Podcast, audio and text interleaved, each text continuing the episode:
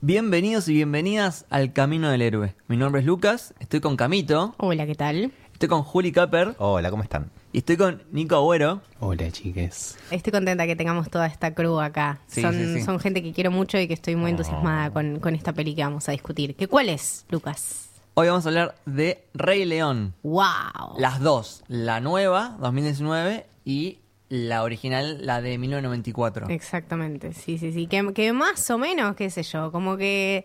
Son iguales, mismo, chicos. Pero no son, iguales. Son el meme de Spider-Man. Exactamente, exactamente. Nada, yo, yo tengo, tengo este, esta cosa de que escuché mucha gente durante la semana pasada y esta hablar de, de este Rey León como la live action. Y sigo pensando, Claro. tipo, no es live, No es action, live action, nadie no. se fue a África Claro. a filmar estos No. leones en, en la- el- en su hábitat, o sea, es CGI. Pasa que también es tan real que te sale decir es live es action. tremendo, Tipo, boludo. Es una El detalle locura. que tiene es increíble. La fui a ver, de hecho, antes de, antes de venir a grabar el podcast y mm, tuve la desdicha de que no consigo entradas eh, subtituladas, Ah. así que tuve que verla en latino. ¿Qué onda eso? Y no sé, me dio un poco de cringe, ya estoy grande para estas cosas. Está raro boludo. igual el doblaje. Es raro. Porque yo me acuerdo que, bueno, obviamente la original la vi en, en castellano también. Y esta la volví a ver en castellano, la vi en inglés y en castellano. Bien. Y es como que está demasiado mexicanizado el Es- Ah, doblaje. Ok. Eh, y es como, está todo bien con los mexicanos, pero. ¿Dice viscosos Nada. pero sabrosos? Sí. En- La duda ya viscosos, me- Viscosos lo, creo que lo Viscosos dice, viscosos sí. lo dice, pero sabrosos Sabrosos, no. Uf, ya, ya, ya no me está gustando, ¿eh? Eh, No, hay un, Yo hay lo un grité mon- igual. ¡Sabroso! Claro. Es eso lo Así no decir. era la línea. Señor, siéntese, tiene 40 años y los chicos Pero están también- tratando de Y no, por eso pero- tengo derecho. Claro. Pero, no sé, yo personalmente me acuerdo mucho de las líneas de la original Sí. y ponerle la de me río del peligro. No dice me río del Yo peligro. me río del peligro. Así les fue, ¿no es cierto? Éramos todos. Este, Eh, mm, ¿Qué te pareció, Lucas, a vos? Eh, yo la vi en inglés. O sea, hay dos puntos fuertes de la nueva. Primero, lo que dijimos antes, visualmente es increíble los planos. O sea, ¿se acuerdan del momento fondo de pantalla? Bueno, es uno tras otro. Sí. Y por otro lado también, las voces, sobre todo la de Seth Rogen, que te levanta la película. Boludo, ¿cómo, cómo quería ver, cómo quería ver a Seth Rogen haciendo de Pumba? Es un tipo Es- que o sea, lo amo. Pumba es Seth Rogen, o sea, Sí, sí, fue- es él. nació es para él. eso. Exacto. Y por ejemplo también John Oliver, que Mi- es Sasu. mi favorito. También, Sí, sí, increíble. sí, me dijeron que me dijeron que está muy bien, pero nada, son jodidas las funciones, Sí. no puedo encontrar funciones subtituladas a las 3 de la tarde. Sí, están a la noche. me cagan la noche. vida, ¿no? Cualquiera. Eh, Juli, ¿cómo la percibiste? Fui con las expectativas muy bajas, eh, realmente muy bajas. Sobre todo porque ya venía a venir el problema de les falta expresividad a eso. Pero esperaba que me la, que me la bajara mucho más de lo que pasó. Pero a su vez tiene que ver con, me parece, lo que todos le ponemos a esta película y que son ciertas cosas que no faltan en esta. Es la música, son los momentos y cuando llegan te, te generan lo mismo por el recuerdo, y porque la música está y porque está pasando y te va a generar lo mismo. Sí, sí. Y el, el cast en general a mí me gustaba. Yo, yo es más, quería El escuchar es tipo a increíble. Donald Glover haciendo de Simba. Beyoncé. Quería- Escúchame. Bueno. Beyoncé. Se dice. Eso es una Beyoncé. duda que tenía. Beyoncé. Beyoncé. Claro. Ah, Ah, ok. ok. Está bien igual si decís Beyoncé, no pasa nada. Ah, ah, ah. No, yo como Lo no linchaban. escucho, ¿viste? claro, no, no, sí, sí. Es eh, Beyoncé y Donald Glover también haciendo de, Claro. de Simba más de grande. Claro. Eh, pero sí, es muy espectacular. Igual Beyoncé es muy Beyoncé en su voz. Eso lo escuché.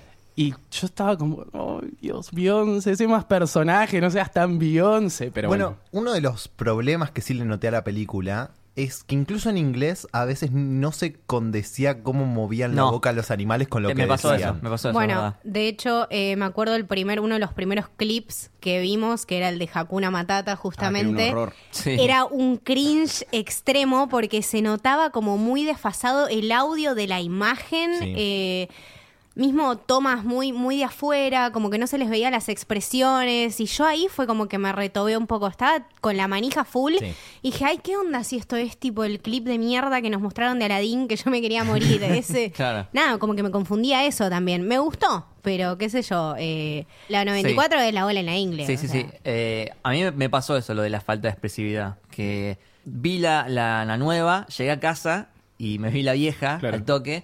Y la original tiene como mucho más personalidad los, los personajes. De hecho, es como todo lo contrario, porque la nueva, al ser tan real, me hizo acordar un poco de esas películas de los 90 que tenían perros que le ponían la voz encima. Tipo Babe. Tipo Babe, Tipo Babe. exactamente, Eh, exactamente. Y en la original, al contrario, tenían movimientos como humanos, ¿no? Vos Sí, veías sí. hablar, el- los gestos de la mano de, de Timón o de Rafiki parecían como personas hablando. Sí, Sí. están muy humanizados. Yo creo que igual esta abraza como más el realismo de los animales, eh, más allá de que es CGI y, y bla, bla, bla. Eh, la venta es como si fuese una película de leones que fueron a grabar justamente Claro. Exactamente. a África, como decías vos. Pero creo que en esa búsqueda de realismo, eh, las expresividades de los animales, que bueno, son fucking animales, tampoco es que tienen muchas expresividades, pero justo en esta película, en algunos momentos donde se necesita que a Simba se le caiga una fucking lágrima, eh, que no pasa, porque bueno, los leones no lloran. O sí, no sé. Oh, sí. no le preguntamos a No le preguntamos, pero entiendo que, que hayan ido por este lado, porque sí es verdad que la del 94 Sí. tiene como muchas expresividades que tienen que ver más con humanos Sí, que, pero- que con animales. Pasa- Sí. Como decís vos, es una decisión. O sea, es realmente Claro. en un momento ellos pararon y dijeron, no, esta película la vamos Es a hacer jugársela. de esta manera, que, que incluso Fabro lo dijo, tipo, quiero que parezca un documental de la BBC. Claro. Y, y fueron por eso. Eh, asimismo, también algo que yo, que yo sentí al ver la película que, que Fabro dijo es, yo no vengo a reemplazar una película que claramente se sostiene el día de hoy. Claro. As- y así como existe el musical de Broadway, esto es algo que se agrega también. Claro. ¿Cómo se vería esta película en el mundo real? Es otra eso. versión de la Sí. misma película. Sí. Sí, yo, yo creo que hay que abrazarla como eso, como parte de todo este universo que nos dio el Rey León, que aparte eh, nacieron un montón de cosas a partir de eso. Tenés, como decís vos, espectáculos en Broadway, que fue el, uno de los, de los primeros cast de toda gente afroamericana que estaba realmente bien representado, como bien puestos las pilas. Las- los espectáculos que yo he visto en Disney del Rey León son una cosa que realmente no se pueden creer.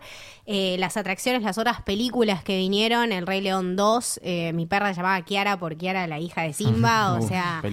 Eh, un montón de impactos. Tenés una serie ahora que está en Netflix. Es una película que hasta el día de hoy seguimos exprimiendo y seguimos trabajando y, y se siguen sacando cosas buenas. Pero lo que se logró, me parece acá, es esta cosa de esta locura de tener al Rey León así en, en CGI, pero realmente un león.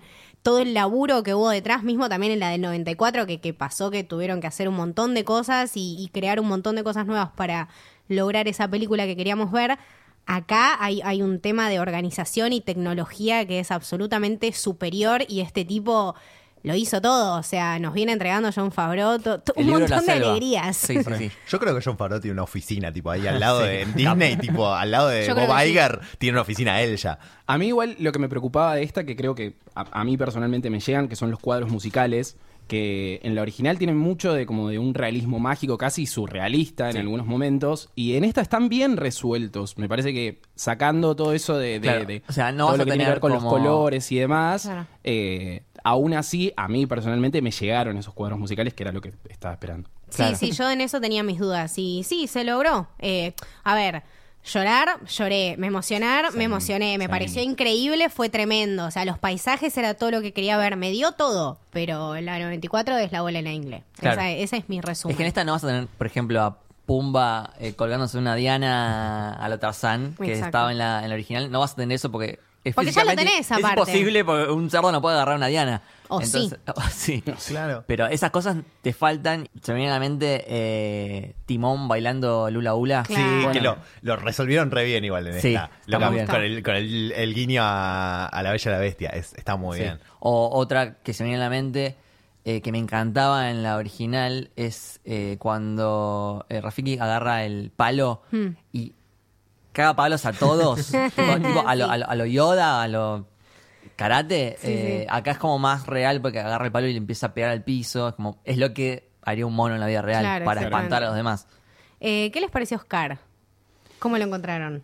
Eh, yo lo vi muy cagado a palos. Eso ¿no? Sí. fue, Está como- eso fue. Hecho mierda. O sea, Me- entiendo que, que- que hayan trasladado el Scar del 94, que es diferente a los leones, eh, a Mufasa y a Simba, en este como león mucho más como demacrado, no sé si sucio es la palabra, pero digo, raro. Yo esperaba raro. otra cosa, esperaba como... Inclusive me parece que Scar es un villano que tiene mucha personalidad. Claro, que por eso. obviamente está dado por sus movimientos y por la voz que tiene. Esos ojos verdes que Sí, tenía, claro. boludo, una- un contraste en la cara, porque mismo el color no era igual al color de los otros leones, tenía esa melena negra que era tremenda, como que el dibujo ya te transmitía mucha personalidad, y bueno, la voz de Jeremy Irons, que era una locura sí, extrema, pero me hubiese gustado verlo un poco más, mismo la canción, Be Prepared, yo tipo... Duró nada. Dura Nada. nada ¿Qué en la es película. esto? O sea, ¿qué es Aparte, esto? claro, en la otra tenías, en esa canción, serían como unos humos verdes. fuegos y un Eh, ejército hay, hay una- de... hay unas sombras en la, en, Sí, tiene- en la roca de las hienas que parece casi expresionista. Tiene como eh, un paralelismo medio nazi. Sí, también en la las hienas tipo de toda- ejército. Claro, Sí. era toda esa vibra. Eh, que también creo que, que lo conlleva el tema de la película y como decimos, el realismo y todo querer setearlo en, en un ambiente más eh, tridimensional que, que otra cosa, pero nada, me esperaba otra cosa, me de Scar por lo menos, sí, me encantó. Como que le bajaron el volumen, Sí, ponele. sí, sí, Tipo, sí, lo sí. tranquilizaron un poco a la película en general, digo, además del personaje de Scar. Repasamos el cast así Sí. bien rápido y hablamos así un poquito de cada uno. Eh, Donald Glover como Simba. Nice. Estuvo bien. Buena Te amo, elección. Sí, sí, sí. Yo creo que lo mejor que tiene es eh, la elección de- del elenco. Todo lo que son leones son afroamericanos. Donald Glover tiene cara de leoncito. Cuando tiene la barba y el, el último, sí, sí. la canción que sacó. Donald Glover puede hacer lo que quiera. Sí, es eso Lo también. amo. Eh, bueno, Seth Rogen como Pumba para mí es, Te amo, Seth es Rogen. todo. Tipo, perfecto. es increíble. Sí, eh, Timón y Pumba creo que, que son Sí, los lo dos. Te, te, te rema la película. Sí, de sí, la sí, sí. película. Y eso que aparecen bastante Incluso, adelante. pero- incluso le agregan líneas que en la original no estaban, que están re Es bien, muy están re a tono Hay con como, ellos. como cierta conciencia de los personajes que están haciendo y de la parte que dicen, por ejemplo, cuando decimos Hakuna Matata, como que la primera reacción de las personas es diferente, va de las personas de los leones. Sí. De la Es diferente. Sí. De hecho, había visto un video hace poco que decía que eh, Seth Rogen y quién era Timón. Bill Eichner. Bill, Y Sí. que, que grabaron las voces juntos, como que Sí, esa dinámica sí. también se re, Sí, sí, sí. Sí, supongo se renota. Generalmente eh, no se graban juntos. Cada Claro. uno graba sus líneas por separado, pero acá le hicieron juntos. Sí, sí, sí. Y en la de 94 había pasado También, lo mismo. es lo también. mismo. Entonces, como que ese, ese dinamismo y esa velocidad de los diálogos de- en- entre dos personas que tienen esa química me hizo acordar mucho a, ahora que vimos Toy Story recientemente, a Key and Peele. Sí. como Sí. con esa complicidad y ese cago de risa y esos códigos. Son ese tipo de dupla. Exacto. También quiero decir que me dieron algo que vengo pidiendo desde que vi la película original en esta, que es que alargaron la canción de The Lion Sleeps Tonight. Ah, Sí. que, que en la original para mí siempre Sí, dura sí, muy sí, poco. Sí, sí. Sí. Aparte, eh, una decisión muy acertada darle a esos personajes, a dos comediantes Sí. que están como en lo mejor de su carrera y darle como esa libertad también de poner como de ellos algo para el personaje, que son Timón y Pumba estaban bien como estaban, pero digo, esto que, que ellos agregan está buenísimo. Sí. Bueno, y Seth Rogen contaba que le asignaron un coach de, de música que no es nada más y nada menos que Pharrell Williams. Ah, claro, pues estuvo armando la banda Claro, sonora también. Y, sí. y dijo que tipo Farrell se daba la cabeza contra la pared porque Seth Rogen no cazaba una nota. No Seth cazaba Rogen- una Seth nota. Rogen debía ir todos los días re loco a ver qué onda y tipo, la persona más frustrante para laburar si no te fumas un porrito antes con Seth Rogen. O sea, l- me lo imagino así. Eh, no, nada, me, me encantó, me encantó esa elección, la verdad. Sí.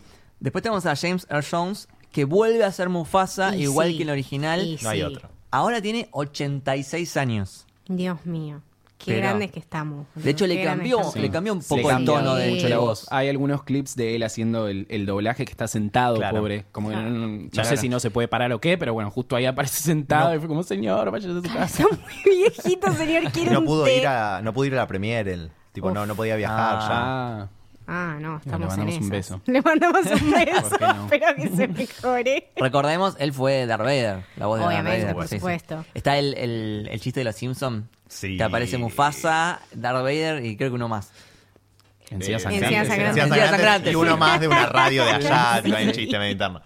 Este, bueno, después te, uh, este es complicado. Eh, Chiwetel Ejiofor como Scar. Que Para un mordo. Es mordo el de Doctor Claro. Strange. Y también estuvo, creo, en 12 años de esclavitud. Sí, en 12 años de esclavitud, pero yo lo recordaré siempre por 2012 también. Exacto. Ah, bueno, ah, el, el científico. Claro, El señor, el el, científico. capo que El nadie le da bola. Eh, sí, este tipo me gusta. Pero de vuelta me hubiese gustado ver más Scar. Como que Eh, siento sí. que lo bajaron un poco. Eh, Alfred Woodard es Sarabi, que eh, también estuvo en Civil War y en Luke Cage también.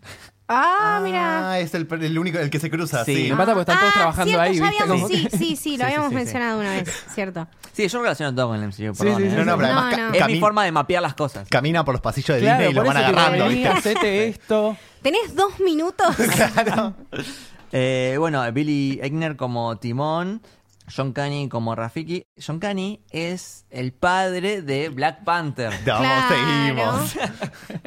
Que después quiero hablar de Black Panther porque hay como ahí. Ah, un-. Por supuesto que sí. pero quiero hablar de es eso. latente ese paralelismo. Eh, John Oliver como Sasu. El mejor de todos. Lo divertido es que Sasu es como el informante, ¿no? El que trae, Sí. el que maneja la información. Y John Oliver. Sí, es es John Oliver Tiene- que es tiene mucho periodista. sentido. John Oliver tiene cara de Sasu. Tipo, Sí, mirá, sí. John Oliver tiene la cara de Sasu. Tiene la nariz. Y además el acento inglés del chabón eh, es perfecto. tipo, cierra por todos lados. Es el mejor de todos. Sí. Sí, no, eh, una, una de las cosas que más te rema la película definitivamente es el cast. Para mí, hermoso. Sí, sí, sí. La música de Hans Zimmer Obvio, siempre. que vuelve a repetir de la original. Sí, Claro. que incluso, viste que durante las películas que hay como escenas que son un poco más largas también para mostrar todo este desarrollo que tienen El pelito. cámaras. Explícame el- media hora del pelito volando. Sí, también, sí. Ay, que termina en Que una se mete caca de en la jirafa. Qué raro, ¿a quién se le ocurrió eso, boludo? Era demasiado A real. mí lo que me cae de risa fue que Rafiki agarra el, el pelo y dice, ¡Ah! ¡Simba! Sí, Vos decís, vos de- ni que fuera la madre. Dos, o sea, dos segundos. ¡Ah! Simba. Porque En la, en la original tarda un poquito en darse cuenta. Acá como de una. Sí, había que, ahí había que correr tiempo. Y estaba, el pelo estaba impoluto. Pasó por mierda, todo, pero estaba. ¿Quién pudiera? Claro, pero esas escenas lo que tienen Joker. también son como pequeñas, eh, como, como música que tiene como muchos guiños a, a- a la música principal de la película, pero metida como más sutilmente en esas transiciones, digamos. Clásico. Sí, hay como, hay como un soundtrack que se repite y hay un montón de secuencias que están eh, musicalizadas de manera diferente. Creo que tiene que ver un poco con el laburo de Farrell, que también está ayudando ahí a Hans Zimmer. Y hablamos un poco de la tecnología detrás de esta película que Qué locura, es. De culo. increíble. El término técnico es eh, animación fotorrealista. Ujú. Ok. Estaba leyendo que, que básicamente lo que hicieron fue construir escenarios virtuales de, de- de- de las zonas de África donde ellos filmarían con un motor de, un, de que se llama Unity, creo, de videojuegos. Y lo que hacían era ponerse lentes de realidad virtual y tener incluso dentro del programa como símil de los carritos para filmar o de las Claro. luces. Y hacer como eh, filmaciones virtuales que descargaban y se las pasaban a los animadores para que tengan de guía para hacer las animaciones Claro, más es detalladas. Genial eso. Es, es tipo Iron Man, pero, pero real. Es Sí, una sí, sí. locura tecnológica lo que estamos hablando. Pero eh, mirá el nivel de detalle que John Favreau dijo, claro, pero yo no me quiero agarrar de, ah, esa animación y puedo hacer cualquier cosa. Claro. Entonces restringió quienes podían modificar el escenario, porque vos no vas a un set y puedes mover cualquier cosa. Claro. Entonces para que sea un set en serio nadie podía entrar y modificar el escenario virtual tampoco. Así de meticuloso fue. Eso No, puede revolucionar el cine. Porque tenés potencial para. O sea, vos haces el set que quieras, Sí. te pones los lentes y estás ahí adentro, ¿no? Entonces, tipo, ah, bueno, acá la luz da medio mal. Moveme el león un poquito a la izquierda. sí, sí, Listo, acá da poneme bien. el sol a las dos y Tipo, cuarto. en imagínate vez a las John dos y tipo media, Dios, tipo. moviendo, las, moviendo las cosas. A mí lo, lo que me parece más interesante de todo eso, que es lo mismo que pasa con las tecnologías que están usando para eh, revivir gente en películas, gente que está muerta en películas, es cómo se va a adaptar las personas, los actores, los lugares, porque podés crear un set. ¿Qué pasa en Atlanta donde viven de eso? Si de repente podés crear todos los sets por computadora. O sea, van a hay que empezar a ver cómo se adapta Hollywood a, a estos cambios. Muy, muy interesante eso. También le decía la productora Karen Gilchrist que mm, lo que decías vos, que se sentía como un set real, tradicional, Sí. a pesar de ser todo virtual. Sí, sí, incluso no hicieron Los motion- roles de, la- de las personas, todo. Claro, Claro. no hicieron motion capture porque no iban a haber expresiones, Claro. Claro. pero sí los pusieron en un set a ver cómo se movían para después recrear cómo se moverían los personajes dentro del área Sí, también. eso seguramente hubo mano de eso, ¿no? De- creo que hay, hay un montón de laburo y hay, y hay un montón de amor. Aparte tenés que tener mucho cuidado, o sea, estás recreando el, La obra. Una, una del- el- la- no voy a decir la obra prima de, de Disney, pero casi, o Claro. sea... Bueno, pará. Jodido. eh, me gustaría ya pasar a hablar de la original de 1994.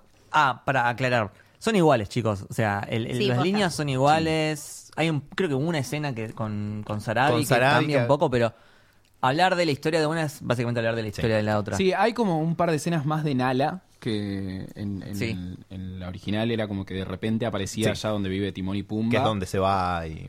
Sí, Claro. es la historia de cómo llegó ahí, ponele. cómo llega ahí y Sí. como que ella ahí- tiene un poco más de poder de decisión eh, en la trama, pero no mucho más que eso. Ujú. Que calculo que tiene que ver con que, bueno, no la puedes poner a Beyoncé a hacer dos líneas de diálogo, pero anda la concha Está de tu bien. hermana. Sí. Ojo, que- vos sabés que yo vi mucha crítica que no entendí. Viste, están los que se quejan siempre de que el, el- el remake, ponele, es diferente al- al original. Qué Y ahora es, Es igual. Ahora es igual. que es Claro. igual. Y se quejan de que es igual. Entonces, Ah, váyanse a la si es igual se quejan y si es distinto se queja. Es como Sí. una especie de cataflorismo. Sí. Tipo, se quejan siempre. ¿Sabes Sí. qué pasa? Hagan su propia Rey León y ganen sus Claro. elecciones, boludo. Porque Sí, sí, sí. de- ya, ¿qué más quieren? O sea, basta ya, chicos. Es que creo que la historia es algo que se sostiene todavía hoy en día. Es muy es universal la historia del, del Rey León y que tiene muchas cosas, eh, como muchas temáticas que hoy en día se siguen sosteniendo. Entonces cambiarle la historia me parece que hubiese sido algo, eh, por lo menos una decisión errada. Para mí no hay que quejarse tanto, no hay que buscarle tanto el pelo al huevo. La película ya la vimos hace 25 años y nos Sí. gustó y nos va a seguir gustando. O sea, te dieron otra otra versión distinta para que tengas una más. Bien, eh, hablemos de la de 1994, que está dirigida por Roger Allers. Es el debut como director. Antes había hecho la historia de La Sirenita, eh, de La Bella y la Bestia, de Aladdin. Bien. Eh, y estuvo también Hans Zimmer en la música. Qué capo. boludo. Y en su momento esta película, la verdad que rompió récords. Creo que todavía sigue siendo la, la película animada 2D con mayor taquilla. No lo dudo. Y también tiene el récord eh, todavía de, de venta, ¿cómo se dice? Eh, Formato gareño. formato Claro. gareño, está.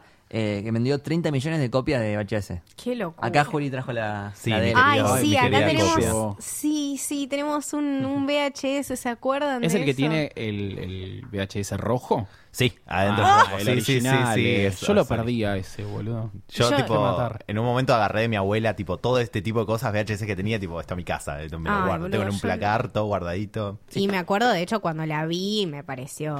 Nada, no, no me acuerdo mucho de la primera vez que la vi, pero. Qué flash de película. Aparte, qué situaciones jodidas que te presenta, boludo. No me Sí. jodas.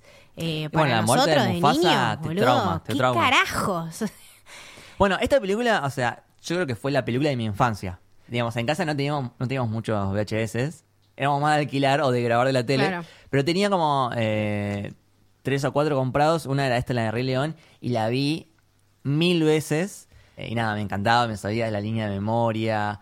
Pero me acuerdo la primera vez que la vi, re chiquito, y la muerte de Mufasa fue como que... Terrible. ¿Qué está pasando? No Mami, nada, Mami, ¿qué, boludo. qué, qué es esto? Porque en ese momento estás acostumbrado a ver películas tipo todo así, todo lindo, todo bueno. y acá tipo la muerte de Mufasa.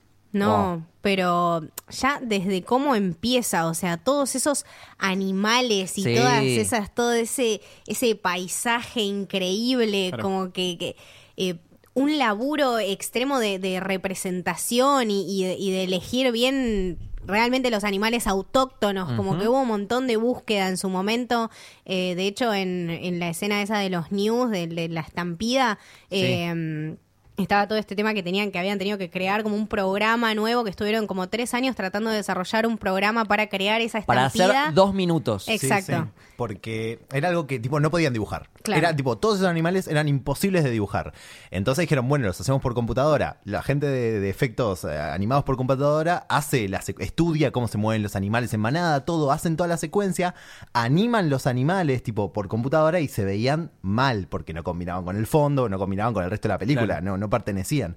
Y estuvieron meses, pensaban que les iban a sacar la escena porque no llegaban a nada y cayó un animador y les dijo, "Pará, yo sé animar estos animales, animo una secuencia corta, la repetimos y los animadores en, en efectos especiales lo pegan Claro. sobre la que ya hicieron. Claro. Entonces fue como una mezcla de las dos cosas. O sea, si vos te fijas bien te das cuenta que es 3D, pero pasa, ¿eh? Pasa como, Es que sí. como dibujado. Es que sí, entonces el, el gran logro que tuvo en ese momento para la animación fue unir los dos campos, tipo Claro. la computadora y la animación 2D, para poder, tipo, hacia adelante también que pudieran trabajar los dos equipos en conjunto.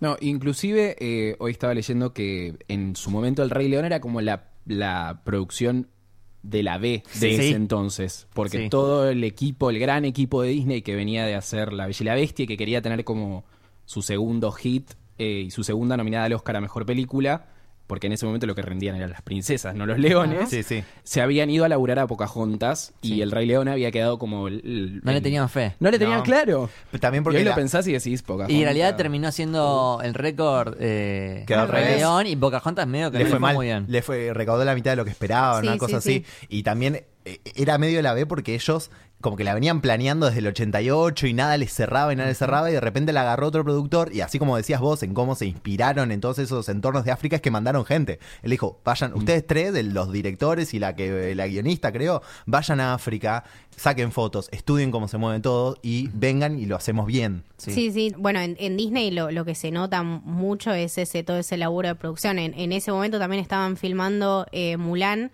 Claro. Y, y también había un equipo en China, o sea, pasaron un montón de meses como especializándose. Lo que consumen y, y- y lo hacen, lo hacen realmente bien. Porque aparte la, la animación en sí es un proceso como muy colaborativo. Tiene que haber Sí. Mucha quilombo, gente metida ahí y la idea de sentirse como el equipo de la B Claro. eh, haciendo una película y todo el, toda la garra que le pusieron para llegar a, a- Que incluso... a estrenar esta película que al final terminó siendo... que incluso a la A le iba mal, porque cuando trataron de hacer lo mismo que la estampida en La Bella y la Bestia, que es la escena donde ellos bailan en el, en el gran salón, Claro, que tiene un un fondo quilombo. 3D, quedó raro y era, decían que era un quilombo de trabajar. Cada, cada tipo, cada plano tenía que pasar por todos los departamentos de artistas y de todos y tenían que tenerlo en cuenta y era un quilombo y no quedó tan bien. Sí, sí. No, es, es tener el, el artista correcto y creo que también como la idea bien formada y, y bueno, llegar, eh, es eso lo, lo que decía Nico, es un trabajo demasiado colaborativo. Creo que, que la unión y la intensidad Sí. grupal tiene que estar puesta de la misma manera, si no, cagaste, es ese tipo, el logo de Loki. Claro. que- Aparte, eh, el Rey León forma parte de, de lo que se conoce como el periodo de renacimiento de Disney después de un- Sí. una etapa en la que no les va muy bien con las producciones que tienen. Hay un documental que se llama Waking Sleeping Beauty, que está en Torrent, no tiene muchos seeders, pero bueno, nada. Traten de bajárselo porque está bueno, que cuenta todo el periodo de ese, de ese momento de Disney donde, bueno, empiezan a hacer cosas sin mucha confianza y la terminan pegando con La Bella y la Bestia, El Rey Aladdin, León, Aladdin y claro. demás. Sí, sí, sí. Que es como una segunda era de oro. Claro, Claro, sí, Sí, sí, sí. Y que para mí personalmente, que ya estamos hablando de eso, el Rey León es tipo la punta más alta. de Sí, sí, sí, sí, sí. Eso. Boludo, tenés a ya. Elton John cantando. o sea, También no- eso, También. eso en la no época. puede ponerse mejor, ¿entendés? Era la época dorada de Elton John y, y de repente tipo, caes en una ¡fua! película. Era- Elton John y Hans Zimmer. Y Sí. una locura, boludo. Dicho, Hans Zimmer no se metía en películas para chicos, ¿eh? No. Aceptó esta y se recopó. Me gustaría que hablemos de la historia. Eh, o sea, de Hamlet. sí, bueno, eso, de eso quería hablar. En principio, eh, lo que se dice es que es una historia original de, de Disney. Sí, claro. A- al revés de lo que se venía haciendo, que son todas adaptaciones de cuentos. Pero esta es la primera original. Entre comillas. Porque, Ponele. Porque hay ahí como una especie de inspiración en Hamlet. Es realmente Hamlet, boludo. Es Hamlet. Tengo, mira, acá tengo el, el tipo uno a uno. Si querés lo ver, repasamos. por favor. Y ¿Qué es después de- voy con otra Hacemos película. un checklist. Te suena Dale. el timbrecito, tipo. Dale. Sí. Las dos historias tratan sobre un príncipe que se quedó sin padre, Check, que viven bajo la sombra del mismo, ¿no? Sobre el legado que, que le dejó. check, Tío, villano, check. en el caso de Hamlet es eh, Claudius, que mata a su hermano A su hermano. para quedarse con el trono. A su vez, ese tío convence a Simba barra Hamlet de que se De que se exilie. vaya, se exilie. En el caso de Hamlet, eh, lo mandan desde de Dinamarca a Inglaterra para matarlo ahí. El fantasma de el padre de Hamlet, Mufasa. o Mufasa, El padre de Hamlet, Sí. Mufasa. le aparece a su hijo. ¿Mufasa se llamaba? sí. Eh, en el caso de Hamlet es como más oscuro porque directamente le dice, venga mi muerte. Exacto. En el caso Tipo, de Simba oiga. es como más tranquilo, pero eh, le aparecen. Remember who you are. Más o menos, más o menos. sí, sí. No, y aparte, igual creo que, que obviamente tiene similitudes con, con Hamlet, que es algo que se da después porque ellos en principio cuentan, los, los realizadores, que no tenían la idea de que Scar sea el tío No estaba relacionado, de sí. eh, Simba, que también tiene muchas similitudes con muchos eh, relatos religiosos. Sí. Eh, Moisés, por ejemplo, es como una historia muy Sí. universal de la responsabilidad de tu lugar, Sí. Eh, la familia y, y encontrarse uno mismo, que me parece que, que en la película están muy bien planteados y entiendo como la, las similitudes con un Sí. montón de Incluso cosas. con eh, la mitología egipcia, Eh, Hay unos nombres tenés ahí, A Osiris, que lo mata Set, el hermano. eh, y después eh, Set lo manda a Horus, al exilio. Y después Horus vuelve para vengarse. O sea, Ah. es, es- es como o sea varias que veces. es, eh, sí, el, el huevo y la gallina, digamos. Sí. tipo, sí, sí. Y tengo otro parecido, pero del futuro. En este caso, Ok. Black Panther. Bueno, sí. A ver, Eh, bueno, tenemos León, Pantera.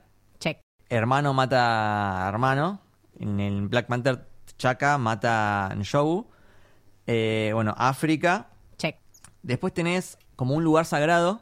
En el caso de Rey León es esta, esta piedra, ¿no? Este, este acantilado. Y en Wakanda tenés la cascada, Claro. donde se nombra el nuevo rey. Check. Después tenés como un, un sabio o chamán. En el caso de Black Panther le da el líquido que lo transforma en Black Panther. Y en el caso del Rey León es Rafiki que eh, tiene el... Sí, ponele, le marca el- le marca el camino. el coco ese raro. tenés también al, al tío, que es como que actúa, tiene como dos facetas. En realidad es como un traidor. Hmm, Pelear entre familias. Sí. El protagonista se cae de un acantilado, de las dos. Ya el nivel Ok, de similitud. ok, ok, Claro, o sea, sí, tipo- ponele, sí. Después vuelve el protagonista a, a desafiar de vuelta a, a este tirano que se queda con el trono en una batalla. Las, las guerreras se unen a la pelea Ah, eso, eso sí, no lo había pensado, claro. y eh, la clave que los dos ven a su padre en un viaje espiritual. Esa Sí he tenido es- esos viajes espirituales. Incluso en Black Panther, cuando él viaja a ver a, a su padre y se ven como unos violetas azules que Sí. también se ven en el Rey León. Y el árbol es muy parecido. El árbol El es árbol es, muy es parecido. igual, boludo. Sí, así que bueno, Ese chicos. árbol. También me parece que, que todas estas similitudes o estas diferentes historias que cuentan cosas parecidas, lo que está bueno también pensarlo son como medios para Exacto. contar distintas Son distintas temáticas. maneras. Porque Sí. Hamlet habla más de la parte trágica de todo y el Rey León me parece que lo que agarra es un poco de, de, de la herencia, del ciclo de la vida, de cómo Sí. vas tomando tu lugar y recordar quién sos, todo ese tipo de cosas. Es que es claramente depende del ojo de quien lo mire. O sea, Sí. acá se ve más que nada eso. Eh, Simba hace claramente el camino del héroe. Sí, es supuesto. uno de los- marcado. uno de los más claros que he visto. Sí, sí, sí. eh, pero a, a mí siempre lo que, lo que me gustó mucho de, del Rey León eran, en realidad siempre era el villano, Scar y las hienas, que me parecían increíbles, mal. Todo ese cementerio de elefantes, que era una locura extrema, el temazo de Scar, nada, me- Be- siempre me eh, llama. Be Be prepared, Prepared, sí, sí. increíble, increíble. Eh, me parece que tiene en posta uno de los mejores soundtracks de, de todo Disney. Sí, Aparte, sí, sí, sí. creo que eh, el soundtrack tiene mucho respeto por lo que es la cultura africana. Sí. Eh, hay un personaje metido en, en el soundtrack que se llama Leo M, que todo lo que tiene que ver con el acigüeña, que no sé si se dice Ajá. acigüeña, pero yo digo así. Esa, esa, esa. Eh, es, es un coro africano que viene a darle un poco eh, como el sentimiento de, de esa tierra a las melodías que escriben Tim Rice y Elton John.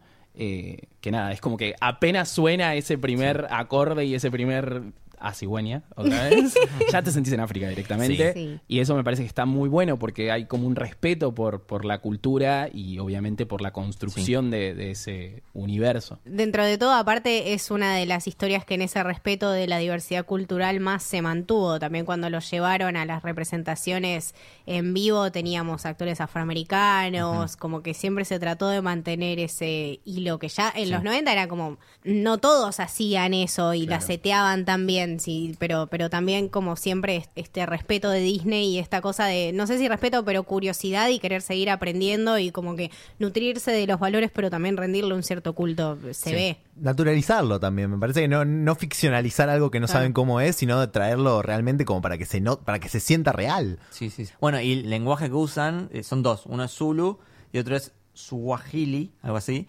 Que de hecho los nombres de los personajes, eh, Simba es león, Ujú. Nala es regalo, gift. Pumba es corazón, heart. Eh, Rafiki es amigo, friend. Y Sarabi es eh, Mirage, que es como... Un reflejo, eh, un... sí, espejismo, ¿no? Espejismo, sí. eso. Sí, sí, sí, sí. Hermoso. Me gustan, me gustan. Eh, no, creo que creo que es una, una hermosa historia que dentro de todo lo, lo shakespeariana que es y ese conflicto universal de la responsabilidad y encontrar quién sos, te resalta realmente los valores de Disney. O sea, es muy difícil encontrar una manera de hacerla eh, appealing para los chicos, appealing para los grandes, que respete una cultura distinta, que tenga un soundtrack que está bueno, que la pegue por 25 años y que te sigas sabiendo la canción, que tengas la posibilidad de expandirla por un universo, que la gente la siga comprando exprimirla como haces en Broadway, como haces ahora una CGI, tiene un montón de cosas. Nada, el, universo es infinito y eso te lo da realmente algo que desde su base está bien hecho. Las cinco canciones que vemos en la película quedaron en la historia, o sea, son muy icónicas la- las cinco. Kakuna Matata es...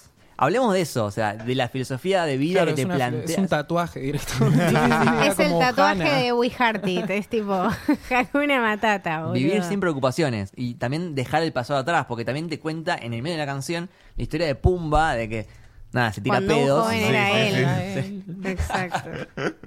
Pero creo que hay, hay algo muy piola de, de toda la filosofía que tiene que ver con Hakuna Matata en el momento en el que está presentado en la película, porque es justamente, el- creo que es la escena que le continúa eh, a la muerte de Mufasa. Sí, Digo, sí. Y, y esta idea de, bueno, sacarse un poco las responsabilidades y vivir de otra manera la vida en comparación a, a- a lo que le acaba de pasar a, a Simba Claro. es como muy interesante. Sí, es como no tomarlo como una tragedia, es lo que le decían Timón y. Pumba, o sea, venís del peor momento de tu vida, bueno, el peor momento de tu vida ya pasó, tenés la posibilidad de empezar de cero, pero cómo eso también lo lleva a, eh, a partir de que uno se reencuentra y que uno entiende quién es, entender lo que uno también tiene que hacer, que a eso viene Nala y vienen todas estas responsabilidades y esta nostalgia y este amor por, por su casa y por sus cosas y por, por reclamar la justicia que, que su pueblo se merece.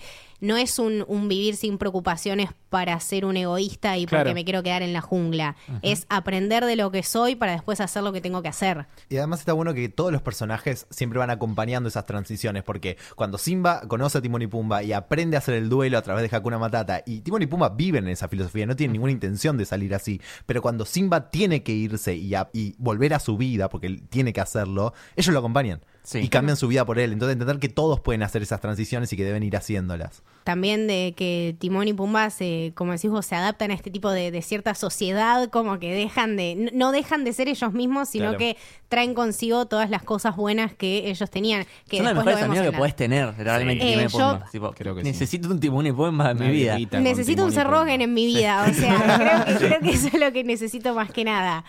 Este, bueno, después también tenés Can You Feel the Love Tonight, compuesta por temazo. Elton. John, que él dijo, yo acepto estar en esta película, pero me tienen que dejar hacer una canción, una balada de amor.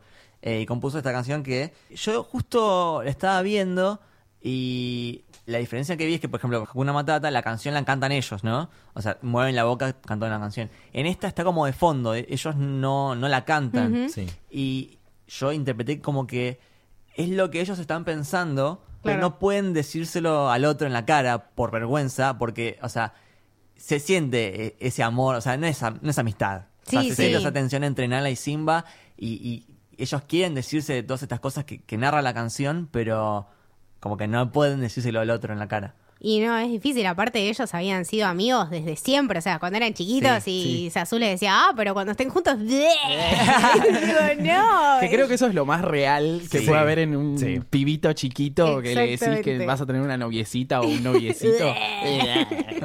es como, eh, en ese sentido hay algunas jugadas como muy piolas y, y que, nada, te sentís muy identificado siendo pibito. Sí, Sí. sí, Bueno, y la, la locura que era.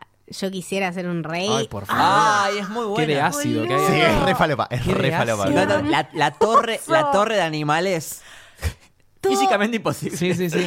Creo que es uno de los cuadros que más miedo le tenía a- en esta, en la del 2019, Sí. que está bien resuelta, pero bueno, no importa, pero es muy espectacular. Sí. Sí, no, no, es eh, realmente es bellísima. Eh, todos los animales, boludo, las hienas me parecían increíbles. Yo, de hecho, de chiquita cuando las vi me, me obsesioné mucho con las hienas, tipo miraba documentales y esas cosas y quería una, como que- pero, pero todo, o sea, lo lindo que hasta los personajes malos eran, eran graciosos y, y tenían cosas y, y- y aportaban un montón a la película. Sí. Todo tuvo su peso.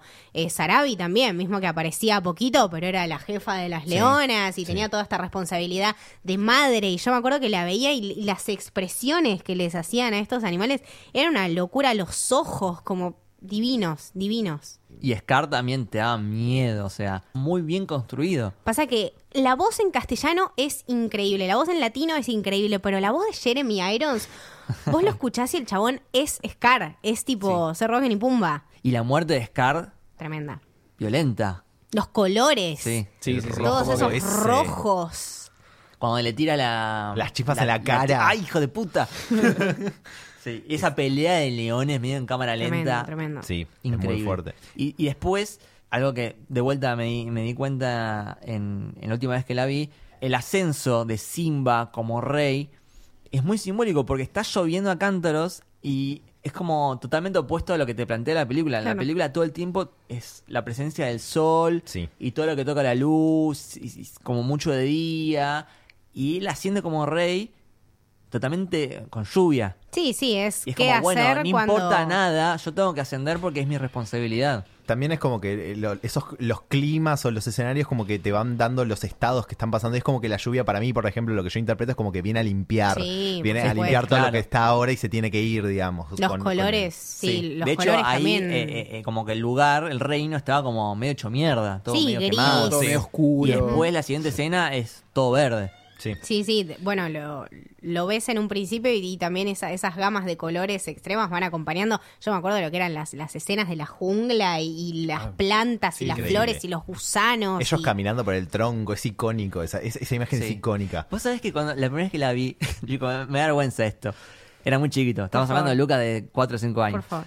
Viste que él crece cuando está justo en, en la escena de la luna y el tronco. Sí. Y no había entendido que había crecido. No. Y en un momento dije, ¿qué hace Mufasa con No, ¿No, no se había es. muerto? No. Este se había muerto. ¿Qué pasó? No, y Lucas, después mira, yo te explico. cuando, cuando ver, se Lucas. mira en el reflejo y se ve, ahí sí se nota que se ve a Mufasa. Claro. Y dije, ah, había crecido.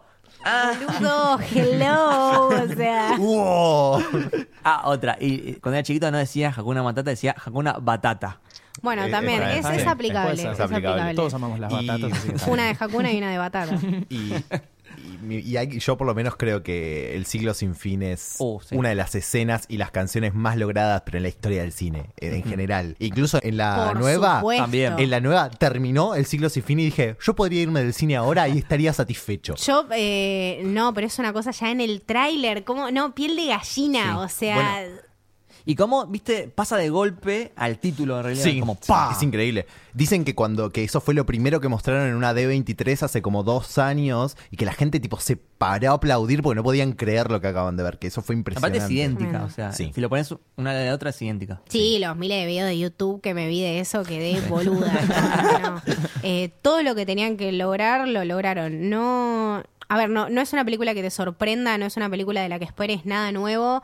Sí, los guiños nuevos que te los tiene que dar, eh, se toma la libertad de dártelos, como que mejoramos el guion por aquí, mejoramos el guion por allá, conseguimos otro cast que está ayornado, tenemos a Beyoncé que le pone la voz y que se canta unos temazos y que está buenísimo.